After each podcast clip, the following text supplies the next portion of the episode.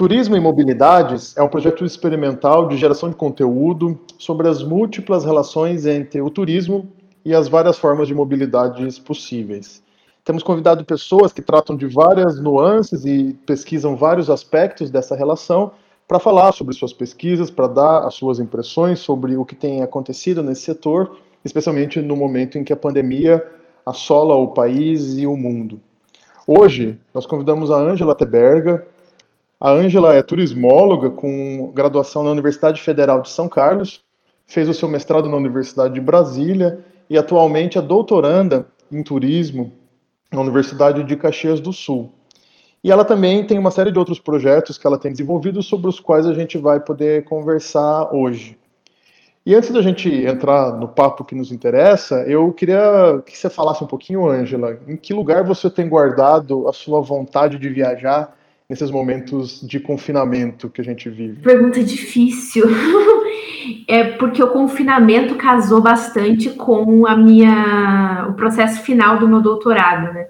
Então, basicamente, todo o meu tempo é dedicado a concluir a tese de doutorado.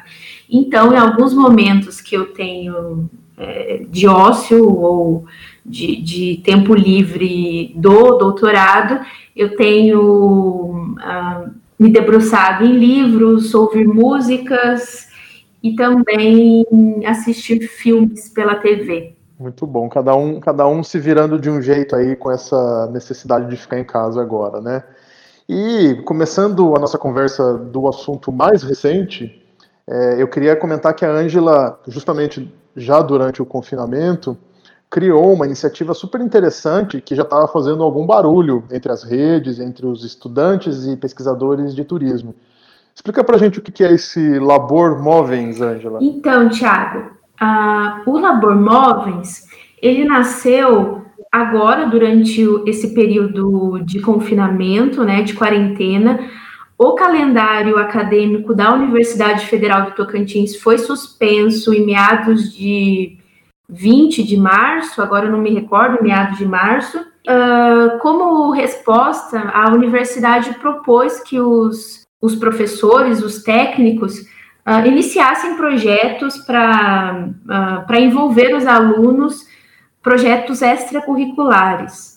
A minha proposta, então, foi uh, justamente iniciar esse grupo de estudos e pesquisas em condições de trabalho no turismo que eu intitulei de Labor Móveis. E esse grupo de estudos e pesquisas teve uma repercussão, como você disse, bastante grande no, no princípio, ali meados de março, abril, e por conta disso, por conta dessa repercussão, eu optei por transformá-lo em um curso de extensão universitária, aberto ao público externo, não somente a, aos meus alunos da UFT, e temos, então, participantes de vários, uh, vários níveis de, de, de, escolaridade, graduandos em turismo, mestrandos, doutorandos, e estamos em todas as regiões brasileiras e em quase todas as, uh, todos os estados brasileiros. Isso até é um motivo de bastante orgulho para mim, o que o Labor Móveis tenha alcançado um território assim tão expressivo. Chegou também algum, temos também alguns membros em, em Portugal e na Espanha. Tiago, Labor Móveis significa é uma, uma expressão em latim que significa trabalho em movimento. A nossa ideia foi justamente mostrar como se dá a natureza do trabalho no turismo, né? Um, um, um trabalho dinâmico, um trabalho agitado, um trabalho em metamorfose. Então, a nossa ideia foi justamente tentar captar todas as acepções da palavra movimento. Bom, e, e interessante que a sua, a sua pesquisa de doutorado, a gente já vai falar um pouquinho dela adiante, né? Trata justamente sobre trabalho em cruzeiros marítimos. Depois eu vou te perguntar sobre, sobre o que você tem pesquisado. Mas antes de a gente falar disso, e já que você tem se especializado nesse assunto, né, eu queria que você comentasse um pouquinho para a gente, de uma forma bem geral, quais são os principais setores de um navio de cruzeiro? Uh, muitas vezes vocês já devem ter ouvido falar que um cruzeiro é um hotel flutuante. E do ponto de vista de organização funcional, organização do trabalho, de fato, uh, se, se, se assemelha muito a um hotel, ou seja, um espaço de meio de hospedagem em terra. Basicamente, são dois setores principais, categorias, na verdade, que se dividem, né? Ou seja, toda a gestão que é ligada à hotelaria, restaurantes entretenimento, e uma, uma categoria que não está diretamente relacionada com a minha pesquisa e nem está diretamente relacionada com a, a, a questão da, do, do transporte marítimo, do ponto de vista turístico, que são justamente os trabalhadores oficiais da marinha uh, da marinha do país onde o, onde o navio tem sede. Então, Uh, eu não estudo, evidentemente, o, o trabalho dos, dos, oficiais da Marinha, eu estudo basicamente esse grande setor que equivale a mais ou menos 85% dos trabalhadores de um, de um navio de cruzeiro desse setor da hotelaria. E esse grande setor da hotelaria, ele uh, comporta outros subsetores, né, que é onde se dão, então, essas ocupações uh, vinculadas, de alguma forma, ao turismo. Então, é o, o, o departamento de bar e restaurante, ao departamento de entretenimento, que, que entra também uh, o cassino, as lojas, fotografia, spa e outros serviços de beleza. Há especificamente o setor de, de, de, restaurantes, mas na parte de cozinha especificamente, que no, no navio e também no transporte aéreo se dá uh, o nome de galley, né? E uh, além de outros serviços de recepção, outros serviços de segurança, de saúde, né? Tem um posto médico dentro do, dentro do navio e outras questões também de manutenção aí da, do, das cabines e manutenção dos espaços públicos do navio. Uh, desses setores que eu mencionei, basicamente, uh, eles se dividiriam entre, categori em, entre duas categorias, que é a staff members e a crew members. O staff uh, nesse setor de hotelaria entraria, por exemplo, uh, o setor de excursão, né, excursão em terra. Então, eles que fazem o um agenciamento, a organização dos passeios em terra, o setor de recepção, né, uh, atendimento ao, ao, público ali em geral, uh, seriam então cargos de staff. E os cargos de cru são todos os cargos que são vinculados a uma categoria um pouco mais baixa, né? É o, o, a grande quantidade de trabalhadores dentro de um navio é dessa categoria crew member, que compõe então uh, os membros da lavanderia, o camareiro, assistente de camareiro, é, no, no, no, restaurante, os garçons, assistente de garçom, na cozinha, o ajudante de cozinheiro, o cozinheiro, uh, lavador de pratos, e que o, o nome que se dá para limpeza dentro da cozinha é o cargo de utility. Além de outros, uh, outros cargos que estão vinculados aí a, aos restaura ao restaurante e aos bares dentro do navio. E aí eu queria que você comentasse um pouquinho, então, já que tem essa imensa diversidade de, de colocações possíveis, como que normalmente as pessoas entram nesse mercado de trabalho? Ou seja, a gente poderia falar um pouquinho dessa, desse processo de recrutamento e seleção, e eu queria assim, que a gente tentasse destacar essa é, natureza super internacionalizada do negócio, né? já que a maior parte dos, das companhias de cruzeiro são, são estrangeiras e atuam em países específicos, então você comentasse um pouquinho como, como que se dá essa, essa contratação desses diversos profissionais que atuam em um navio de cruzeiros. É, você falou, Tiago, da diversidade de nacionalidades, né? É, uma diversidade de desculpa, uma diversidade de nacionalidades, não só em termos de bandeiras de navios, mas também dos próprios da própria tripulação, né? Tem uma autora uh, chinesa que, que diz que dentro de um navio haveria uma mini nação uni, mini nações unidas, né?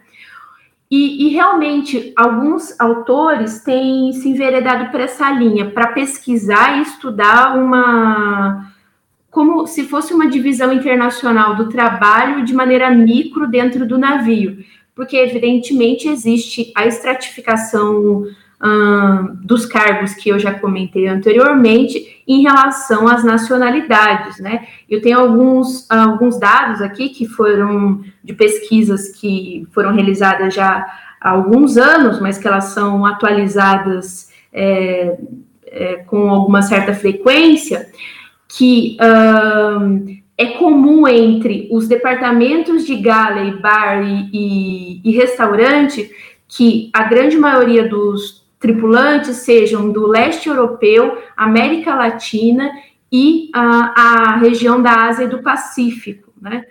Claro, excluindo o Japão, Coreia do Sul e, e, e Taiwan. Uh, e já entre os cargos uh, de staff ou de oficiais mesmo, né, a gente teria então uma, uma diversidade de nacionalidades muito menor e elas estariam ligadas, portanto, aí ao centro do capitalismo, né, de economias avançadas, Estados Unidos, Canadá e de alguns países da Europa.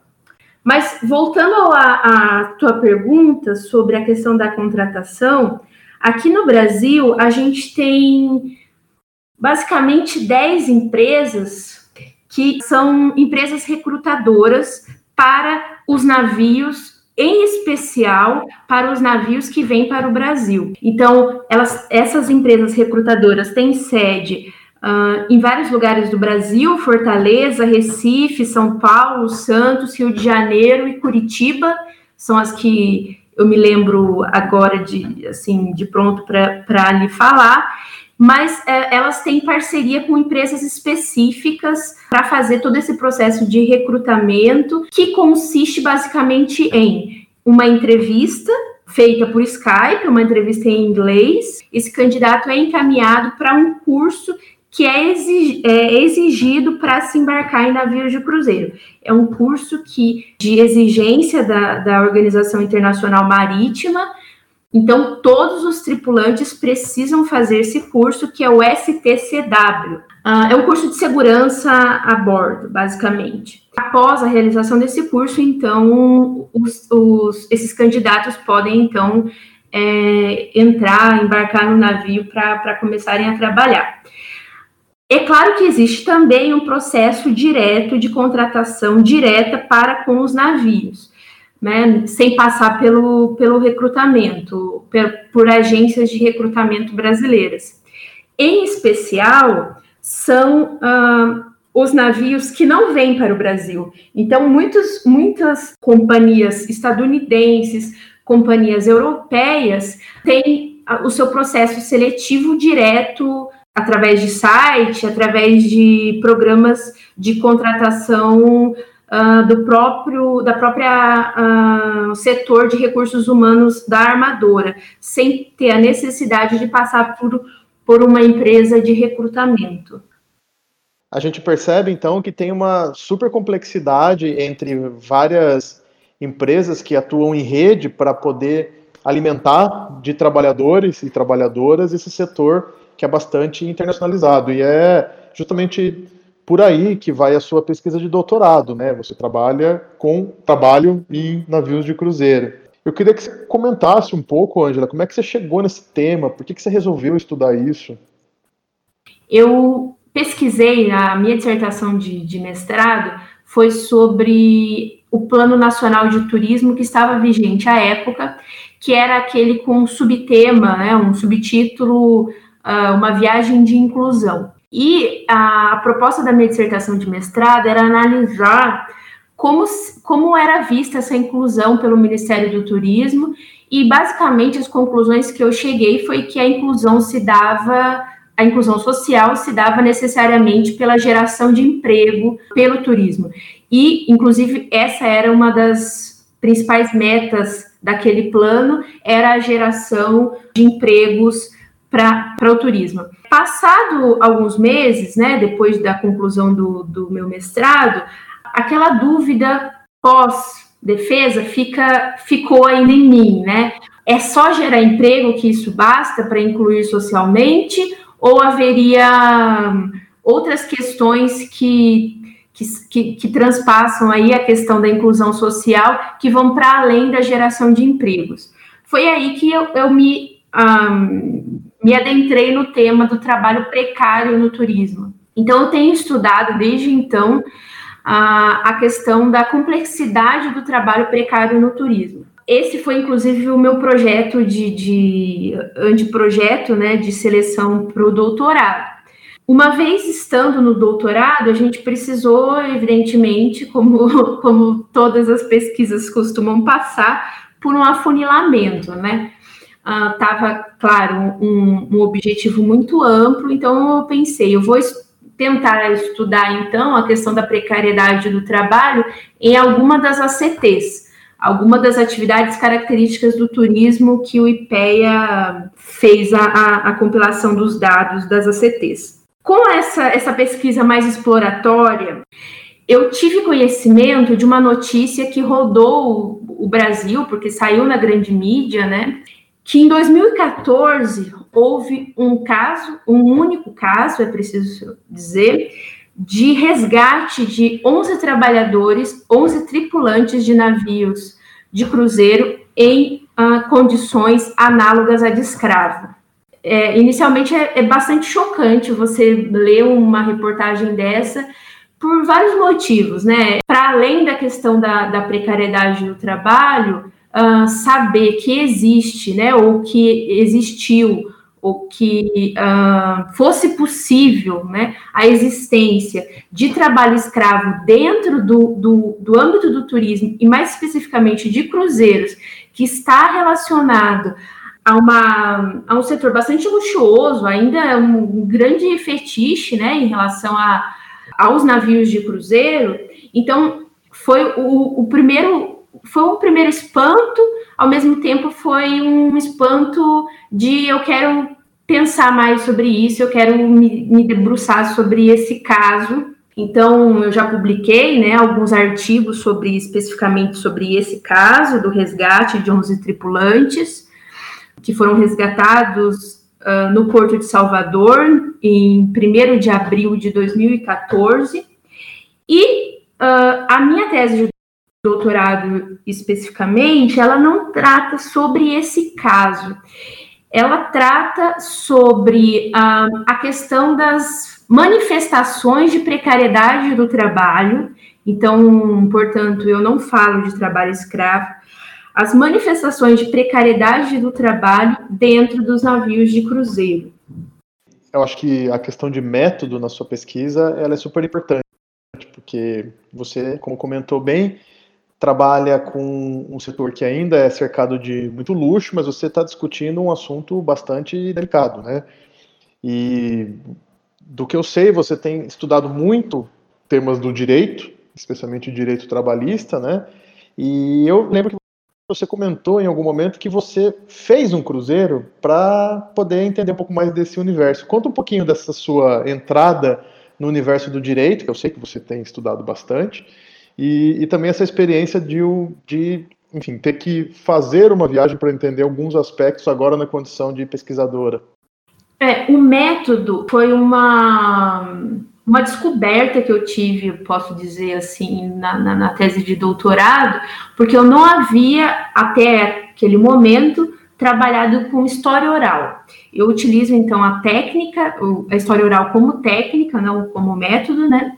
Ah, uma técnica de pesquisa em que uh, eu faço um recorte, não utilizo propriamente um conceito que alguns autores da história oral utilizam, que é história de vida, não é esse o foco, mas uh, são de trajetórias de trabalho. A, a história oral, a, a, técnica que eu utilizo de entrevistas, ela tem o objetivo de entender sobre as trajetórias de trabalho desses tripulantes que já estão desembarcados. porque no início houve uma certa dificuldade de acessá-los, né? Acessar os tripulantes embarcados seria é, é mais complicado.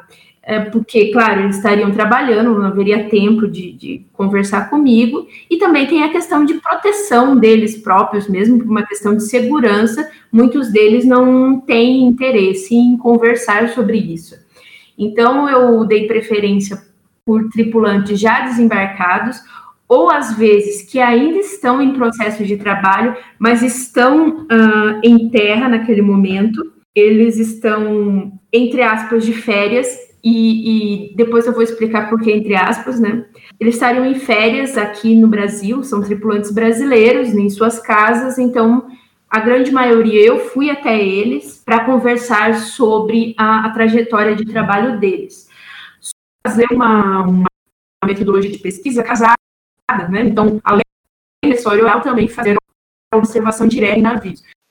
Então, eu fiz dois, dois embarques, na verdade, foram, foi dois cruzeiros que eu embarquei a paisana, né, como uma turista, não como pesquisadora, em que pude fazer alguns, alguns relatos de campo, alguns estudos daquilo que era possível um turista verificar, evidentemente, mas que é importante também, porque o, o, o para a grande maioria, é, a questão do, do trabalho dos tripulantes fica ainda escondida, fica ainda um pouco em, em, segundo plano ali, quando, claro, evidentemente, o passageiro está ali para passear, viajar, se divertir, enfim. Mas já se percebe, e eu tenho percebido isso nos últimos anos, né, com quem eu converso de, de pessoas que já fizeram um cruzeiro, isso estou dizendo de turistas e passageiros, que já se percebe uma iniciativa de, desses passageiros de, de se questionar: nossa, mas esse, esse tripulante me atendeu de manhã, me atendeu à tarde e me atendeu à noite. É o mesmo tripulante que estava no café da manhã, estava no almoço está na janta. Então, algumas percepções assim ah, pequenas já mostram também, já evidenciam como se dá, então, os bastidores do trabalho no navio, né? Que está marcado, então, por jornadas bastante exaustivas de trabalho. Entendi. Bom, e aí isso nos leva a um assunto que, que a gente já comentou muito ampassando nas, nas falas anteriores, que é a questão da legislação trabalhista, ou seja, aquele conjunto de leis e normas e regras que é constituída para salvaguardar direitos e deveres de empregadores e trabalhadores, né? E a gente costuma ouvir com alguma, com alguma recorrência, né, que o setor de cruzeiros no Brasil é bem menos competitivo que em outras partes por uma suposta excessiva legislação trabalhista. Você acha que isso é verdade, Ângela? Você concorda com isso? Eu estou aqui com um, um documento que a própria CLIA apresentou no último ano, que uh, ela faz, na verdade, anualmente, né, uma pesquisa do mercado de cruzeiros, e ano passado foi a primeira vez que ela falou sobre isso, falou sobre esse tema de fatores limitadores para para ampliação, para o desenvolvimento do, do, do setor de turismo de cruzeiros no Brasil. Então, eles citam é, não vou detalhar muito, mas eles citam taxas e custos portuários, infraestrutura dos portos brasileiros, impostos, agentes envolvidos na operação e, por fim, citam a questão da regulação trabalhista. Então, veja, esse já é um, é um primeiro ponto que, que é preciso questionar. O custo trabalhista é um dos, um dos argumentos uh, para que o, o, a competitividade, o, o nome que, que, a gente queiramos chamar, é, seja de fato pequena comparada do Brasil comparada com ah, o Caribe, comparada com o Mediterrâneo, por exemplo. É, dentro da, da questão trabalhista especificamente, é bom lembrar, e aí isso eu não falo em relação especificamente aos navios, mas isso estou falando de maneira geral em termos de legislação trabalhista, que essa queixa ela uh, tem como, uh, como argumento principal a, o objetivo principal, aliás, o objetivo principal é redução de custos. Né? Então, a gente sabe que a, a, o que eles alegam, né, da, a folha de pagamento ser muito alta no, nesse custo Brasil aí, para várias multinacionais que vêm para o Brasil, é, alegam isso, que, que, que haveria um, um, custo muito alto, né? Então, flexibilizar a legislação trabalhista, que é o objetivo, então, dessa da iniciativa privada e especificamente do, dos, das armadoras, tem o objetivo de redução de custos. E redução de custos na área trabalhista passa pela perda de direitos trabalhistas que foram uh, por muitos anos, uh, fruto de muitos anos de luta dos trabalhadores da classe trabalhadora brasileira, né? A gente sabe que a conquista da jornada de trabalho de oito horas diárias, de 44 horas semanais, é fruto de muita luta. A gente sabe que férias pagas é fruto de muita luta. A gente sabe que um dia de folga semanal é também fruto de muita luta, sem contar tantos outros questões que estão presentes em nossa legislação. Somado a isso, é bom lembrar que não é só no Brasil que há essa queixa. Se costuma dizer por aqui que ah, só o Brasil tem uma carga trabalhista tão alta, ou é isso que faria com que o Brasil fosse menos competitivo? Bom, os outros argumentos que a própria CLI apresenta como limitadores da, da, do, do mercado de cruzeiros no Brasil, vocês viram que são outros. Custos portuários, praticagem, o custo da praticagem no Brasil é altíssimo comparado a outros países, né? E especificamente a infraestrutura dos nossos portos, né? Bastante, bastante aquém do que precisaria, do que precisaríamos oferecer. Então, novamente, não é só no Brasil que a questão trabalhista é uma, uma reclamação, é um ponto de aí um ponto polêmico de, de discussão uh, para flexibilização. Né? Isso é uma, uma demanda internacional. E aí, uh, em relação a isso, que não, não só no Brasil haveria, portanto, queixas e denúncias de trabalho excessivo por parte de brasileiros, né? Que existe um conceito internacional que não chegou no Brasil ainda, que, é interessante, que não chegou no Brasil ainda, que é um conceito chamado sweatshops. Sweatshops, a tradução é seria loja de suor ou fábrica de suor, que é, uh, utilizada por alguns autores para caracterizar fábricas uh, de roupas de indústria têxtil, por exemplo, em Bangladesh ou outras, outros países ali do, do Sudeste Asiático, para mostrar como se daria a, a, precariedade do trabalho, ou seja, é, a, a, produção de suor mostraria exatamente como se dá a intensidade, a carga de trabalho intensa somado às, às jornadas prolongadas. Estou fazendo esse parêntese só para dizer que já existe um, um, uma, uma versão análoga desse conceito para o mundo dos navios. Passaram a se chamar, então, de sweatships, que são os navios de suor. Portanto, uh, o que eu coloco em questionamento é justamente isso.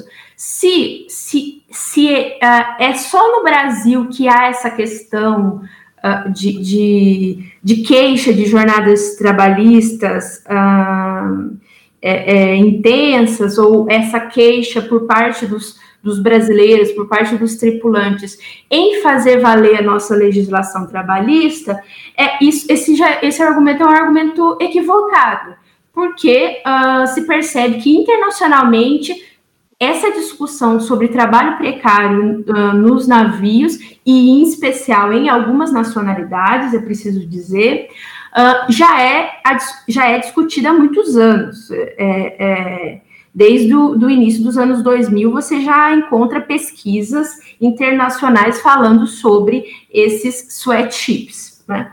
Agora, é, só para concluir, eu vou falar um pouco da, da questão da legislação. como você disse em algum momento, eu acabei me enveredando para a área do direito. Mais do que direito trabalhista, eu tive de estudar muito direito internacional. E direito internacional marítimo é, é, são muitas as ramificações do direito. Né? Qual que é a, a grande questão que se coloca aqui no Brasil em relação ao trabalho nos navios? Haveria um conflito de leis um conflito entre a legislação nacional, a nossa CLT, Consolidação de Leis do Trabalho, leis trabalhistas, com, um, com uh, uma normativa internacional. A normativa internacional é chamada de MLC 2006, é a Maritime Labour Convention. A Maritime Labour Convention, ela tem algumas uma série de regras que é preciso dizer foram sim importantes, que foram estabelecidas nesse ano. Na verdade, a Organização Internacional do Trabalho já havia uma série de convenções em que os navios respeitavam. Essa Maritime Labour Convention nada mais é do que uma organização dessas, dessas pequenas convenções ou desses pequenos acordos internacionais que foram centralizadas nesse, nessa Maritime Labour Convention, a MLC 2006. E aí, esse conflito esse conflito de legislação entre CLT e MLC é o que gera aqui, no, aqui no Brasil, então, a discussão maior em, no, no âmbito legislativo, né, que uh, existe ainda um processo é, em vigência uh, de aprovação da MLC no Brasil, na verdade, já foi aprovada, acabou de ser aprovada em dezembro de 2019, faltando ainda a assinatura do presidente. Isso no âmbito legislativo e também no âmbito do Poder Judiciário. Por que no Poder Judiciário? Porque após os, os tripulantes desembarcarem, há uma grande quantidade de processos trabalhistas na Justiça do Trabalho para fazer valer ou para melhor dizendo, para averbar o tempo de trabalho nos navios de cruzeiro para nossa contagem em termos de segurança social. Então, isso vale para duas coisas, por uma questão trabalhista mesmo, de direitos trabalhistas, mas também por segurança social no sentido de, de da previdência, porque esse tempo que ele ele trabalha no navio, uma vez sendo regido por uma, uma convenção internacional, ele não teria, portanto, as nossas os nossos as seguridades que o país oferece, as seguridades sociais que o país oferece. Grosso modo, eu estou entendendo que você está dizendo que existe uma série de, de, de custos relacionados à operação de navios de cruzeiros no Brasil e, e, os trabalhistas são só um deles, número um. Número dois, custos trabalhistas tem em qualquer parte do mundo, não é apenas no Brasil. É, número três, tem um conflito de regras e leis no plano internacional, dado pela MLC, e a legislação trabalhista brasileira.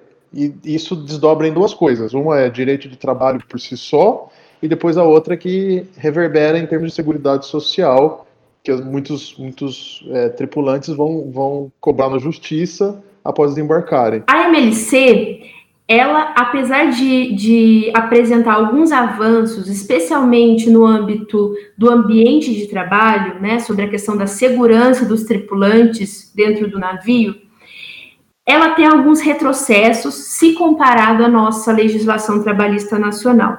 E isso se dá especificamente em relação às jornadas de trabalho. Dentro da MLC, o que é permitido é uma jornada máxima de trabalho de até 14 horas dia ou de até 72 horas semana. Isso significa que por dia, se comparado à nossa legislação trabalhista, haveria seis horas de trabalho a mais do que já se uh, do que é, é postulado em nossa legislação.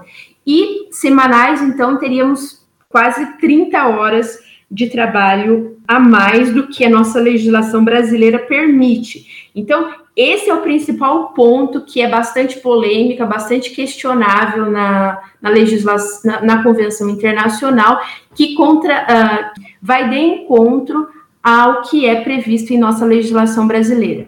Bom, então é claro que, que isso impacta diretamente na dinâmica de trabalho das pessoas que, que entram nesse setor, especialmente os brasileiros com os quais você tem interagido na sua pesquisa, né? E isso foi te levando por, um caminho de militância mesmo no setor, né? O ano passado é, você teve na, no Senado brasileiro participando de uma audiência pública sobre esse assunto, para discutir, então, muito do que a gente está conversando aqui e também levar no âmbito da legislação ou dos legisladores e legisladoras brasileiras esses temas. Como é que você tem, que, você tem lidado com essa rotina, Ângela, que combina aí tarefas de pesquisadora e ao mesmo tempo de uma militante no assunto? Tiago, eu acredito ah, em uma ciência que, que não é neutra, né? A, a ciência não é neutra, né? A gente pensa de maneira que eu acredito sim na possibilidade que uma pesquisa acadêmica, que uma pesquisa científica possa contribuir de alguma forma para alguma questão, algum tema específico da sociedade. E aí, nesse sentido, eu acredito numa pesquisa que a gente chama até no programa de pesquisa militante, a aproximação dos temas que foram surgindo aí ao decorrer do tempo da minha vida, né, como pesquisadora, elas se aproximavam muito do que era visto uh, em, na sociedade, né, um, temas em, em discussão na sociedade, seja no âmbito legislativo ou também em questões é, é, sociais mais amplas que não só a legislação. Portanto, eu acredito nessa ciência e acredito também na, nas possibilidades de mudança social que a pesquisa científica pode promover. Nesse, nessa minha pesquisa, nos últimos anos, eu me aproximei bastante de uma ONG chamada Organização de Vítimas de Cruzeiros. Essa ONG, então, ela tem uma, uma atuação bastante militante, uma atuação bastante combativa, propositiva, é, no sentido de discutir, né? O objetivo é discutir a questão das condições de trabalho de, é, de tripulantes e mais especificamente como o nome sugere, né, o nome da ONG sugere, os casos de óbitos dentro de navios. Esse é papo para um outro dia, mas, mas tem aí um, um, uma série de dificuldades em termos de fiscalização, é, mais do que isso, na verdade, é uma série de dificuldades para conseguir averiguar os motivos uh, desses óbitos dentro de navio por conta de uma brecha internacional na legislação que não se permite adentrar nos espaços privados pra, do navio para fazer as investigações necessárias em relação a óbitos. Mas essa ONG, então, me aproximei bastante desses, uh, desses quatro membros diretores, e em razão disso, no último ano, a ONG, foi uma iniciativa da ONG, chamar uma audiência pública no Senado Federal, especificamente na Comissão de Direitos Humanos, sobre mortes de tripulantes brasileiros em navios de cruzeiro. Ali o tema basicamente foi sobre a, a questão de dois óbitos que aconteceram no último ano por parada cardíaca, por parada cardiorrespiratória de tripulantes dentro de suas cabines. Então, esse foi o, o tema mais central do debate. E aí eu fui convidada para fazer uma fala da minha, sobre minha pesquisa, né? E, e ali na, naquela audiência, naquela ocasião, eu apresentei alguns dados especificamente sobre saúde e segurança no trabalho. Então, eu fiz uma pesquisa aí bastante ampla com tripulantes não só brasileiros, mas tripulantes de diversas nacionalidades, para pesquisar, uh, para mensurar os processos de adoecimento desses tripulantes dentro dos navios. Muito bom, isso mostra como a turismóloga, pesquisadora, também vai se envolvendo com a constituição de políticas públicas aqui no nosso país, no que diz respeito à segurança do trabalhador em, em cruzeiros, né? Muito, muito bom. Parabéns aí por essa, por esse envolvimento. Eu acho que a gente não, não tem como seguir o papo aqui, né, Angela, sem falar de uma coisa que é muito óbvia no momento que a gente vive. Como que essa pandemia está atingindo o setor de, de cruzeiros, né? O setor de turismo em geral mas particularmente de, de cruzeiros. A gente tem ouvido muitos relatos na mídia, principalmente, de tripulações confinadas em situações precárias, E mesmo alguns cruzeiros, navios de cruzeiros, ficaram atracados em determinados portos do mundo com os passageiros em confinamento e, e quarentenados por conta de casos de Covid-19. Imagino que você está acompanhando bem de perto esse assunto, né, Angela? Como é que está isso agora, no fim de maio de 2020? Estou acompanhando e mais especificamente estou acompanhando a questão do, da tripulação, né? Não tanto dos passageiros que, após uma breve quarentena, já, já conseguiram ser repatriados para seus países ainda em meados de março, uh, princípio de abril. A questão dos tripulantes é, é, como pode se imaginar, um pouco mais séria, né? Os tripulantes, e, e, aqui eu falo especificamente da questão dos tripulantes, dos navios em geral, que estavam, estão ainda na costa estadunidense, costa leste costa oeste, porque houve um, um, um problema de, de, que esses navios não conseguiram aportar, né, não conseguiram entrar no porto para desembarque dessas pessoas, porque naquele momento, isso então já entre abril e maio, o CDC, que é o Centers for Disease Control and Prevention dos Estados Unidos, estavam com medidas mais rígidas para controle sanitário, porque foi então na, nessa, nessa época, nesse período, que a, o Covid-19 disparou né, entre os estadunidenses. Então, especificamente, a, a questão dos Estados Unidos é mais séria no momento, porque o CDC, o controle sanitário, tem uma, uma, uma medida um pouco mais rígida que outros países é, tiveram em relação a, a, esses, a esses navios que não puderam, portanto, atracar. Tem alguns dados aqui que, que dizem que a Guarda Costeira dos Estados Unidos acredita que, que ainda há, ainda há essa, essa reportagem, na verdade, é de cinco dias atrás. Ainda há mais de 54 mil tripulantes a bordo de 85 cruzeiros na costa dos Estados Unidos. Mais especificamente, o jornal Miami Herald, que, é, que foi publicado em 17 de maio, portanto, aí faz já uns 15 dias, estimulou que existem mais, estimou, desculpa, estimou que existem mais de 100 mil pessoas em uma situação semelhante em todo o mundo. E aí, a consequência disso, da dificuldade de, de atracar para posterior repatriamento, né, por, por, por transporte aéreo, fez então uh, dar luz a uma série de problemas, série de, de manifestações de precariedade uh, dentro do navio. Então, muitos desses tripulantes não estão recebendo salário nesse período, porque afinal de contas eles não estariam trabalhando, mas eles estão de alguma forma é, é, no ambiente de trabalho. É, já houve manifestações bastante emblemáticas aí nos últimos, nas últimas semanas. Um grupo de romenos fez greve de fome. Houve, se tem notícia de pelo menos cinco possíveis suicídios entre tripulantes aí nesse período, uh, em razão da situação de não conseguirem ser repatriados.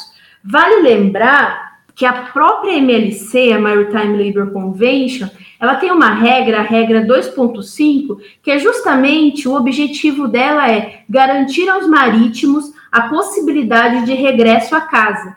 Os marítimos têm o direito a ser repatriados sem custos nos casos e nas condições especificadas no código.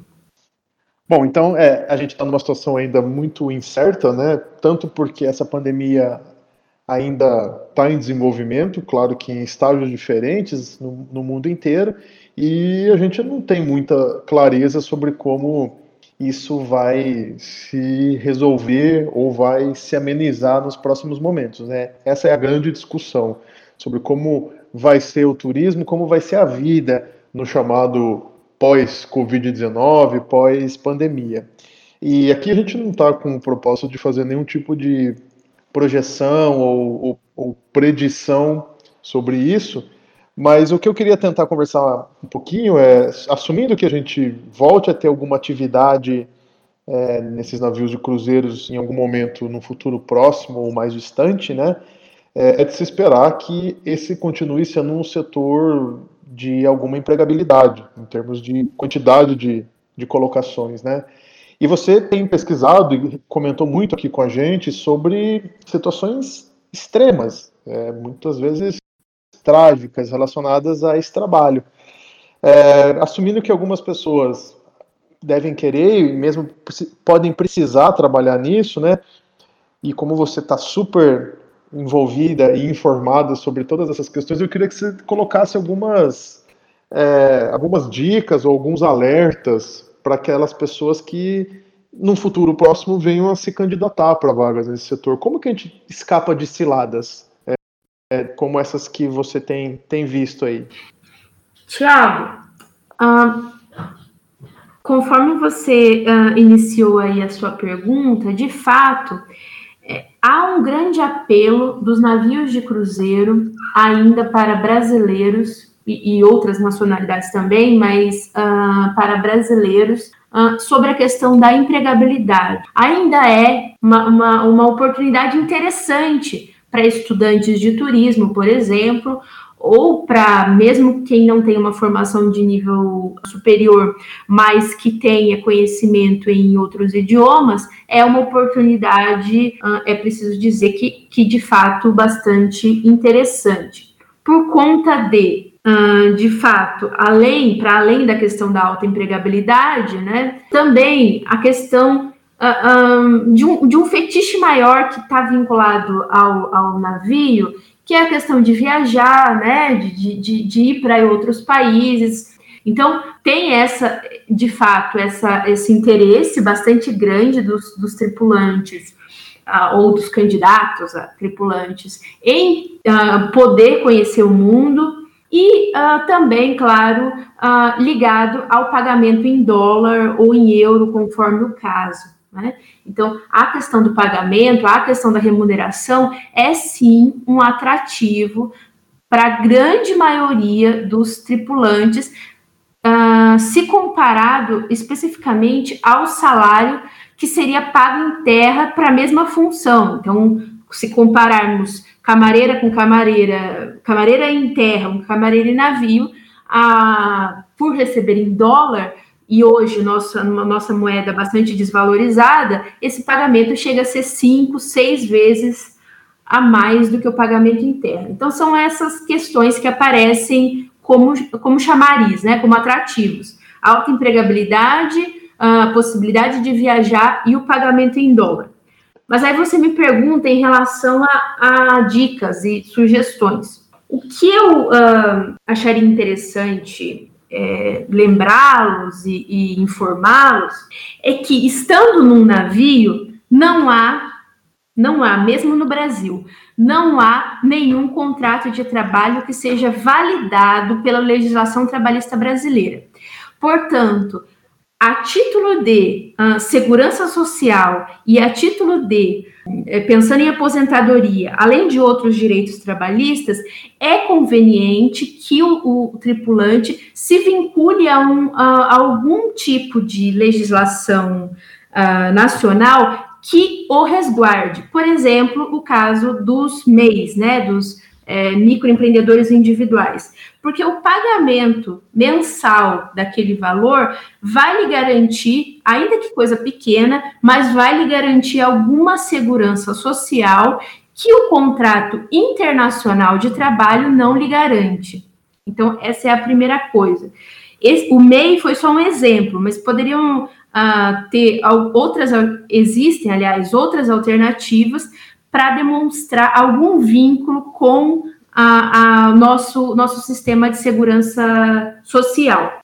Além disso, em relação ao recrutamento, eu diria que é sempre melhor dar preferência por agências recrutadoras no Brasil, porque além de você ter um acesso à língua talvez mais fácil, né, que talvez o, o, esse candidato ainda não domine o segundo idioma de maneira integral, então conversando com um, é, dialogando e tirando dúvidas com alguém uh, no Brasil, com uma agência recrutadora no Brasil, isso é, é, é bem mais fácil pra, pela questão do idioma, mas também por questões uh, de segurança mesmo, né? Então, eventualmente, se acontecer alguma coisa de saúde, uh, com problema de saúde ou questão de segurança dentro do navio, é sempre melhor você ter um contato no Brasil daquela empresa que o contratou do que uma empresa se, se tivesse sede, se, se tem sede em outro país, que você não tem um contato direto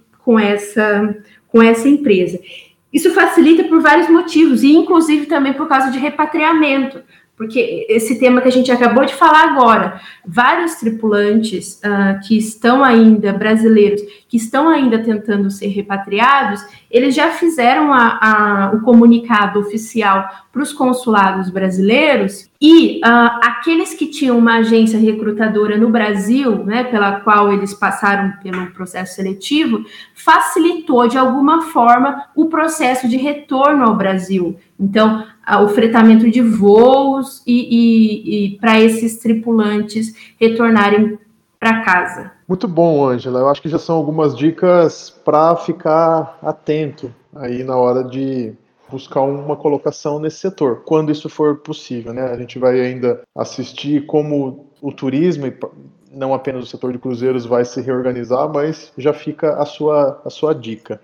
Ângela, antes da gente acabar, eu queria sugerir que você fizesse uma, uma divulgação do seminário que você está organizando no âmbito do Labor Móveis, porque pode ser que algumas pessoas queiram assistir, já que isso vai ser online. Ah, muito bem, obrigada por esse espaço, Tiago.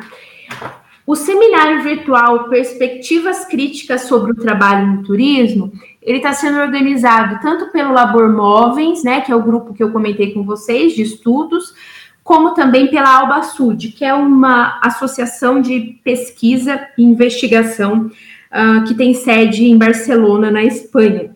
A gente fez uma parceria, né, a Labor Móveis com a Alba Sud, para promover esse, esse evento no sentido também de internacionalizá-lo, né, buscando pesquisadores de fora e público de fora de fora do país para que possa participar. O evento vai acontecer de 3 a 7 de agosto.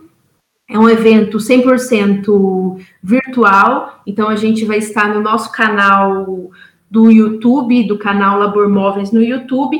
As inscrições são feitas pelo Simpla, e uh, mais informações sobre programação, uh, ateliê de pesquisa e outros detalhes dos palestrantes, vocês encontram no nosso site, que é o www.labormóveis.com barra seminário virtual. A gente está com uma programação bem interessante do evento, a gente conseguiu pesquisadores de várias universidades brasileiras, para falarem nesse evento e de várias áreas do conhecimento também, turismo, psicologia, uh, sociologia, medicina do trabalho, enfim, é um, vai, vai ser um evento bastante interessante e eu, e eu diria até que uh, inédito, porque é, pelo que eu tenho conhecimento sobre grupos de trabalho em outros seminários que, e outros congressos, o tema do trabalho no turismo, de alguma maneira, uh, nunca, nunca apareceu de maneira mais evidente nesses eventos. Então, eu diria que é um evento inédito e bastante interessante para mesmo para aqueles que não pesquisam o tema diretamente. Obrigado por você comentar aqui. Fica como uma, uma sugestão para que as pessoas possam então se familiarizar mais com essas discussões numa perspectiva crítica e especialmente construtiva, como vocês têm feito, né? É, bom, então para encerrar a nossa, a nossa conversa, eu queria que você dissesse, Angela, quando for possível a gente sair na rua com segurança, com tranquilidade, qual é a primeira coisa que você quer fazer? O que e onde você quer fazer? Olha, minha vontade é ir para o aeroporto. Eu moro em Brasília, tá?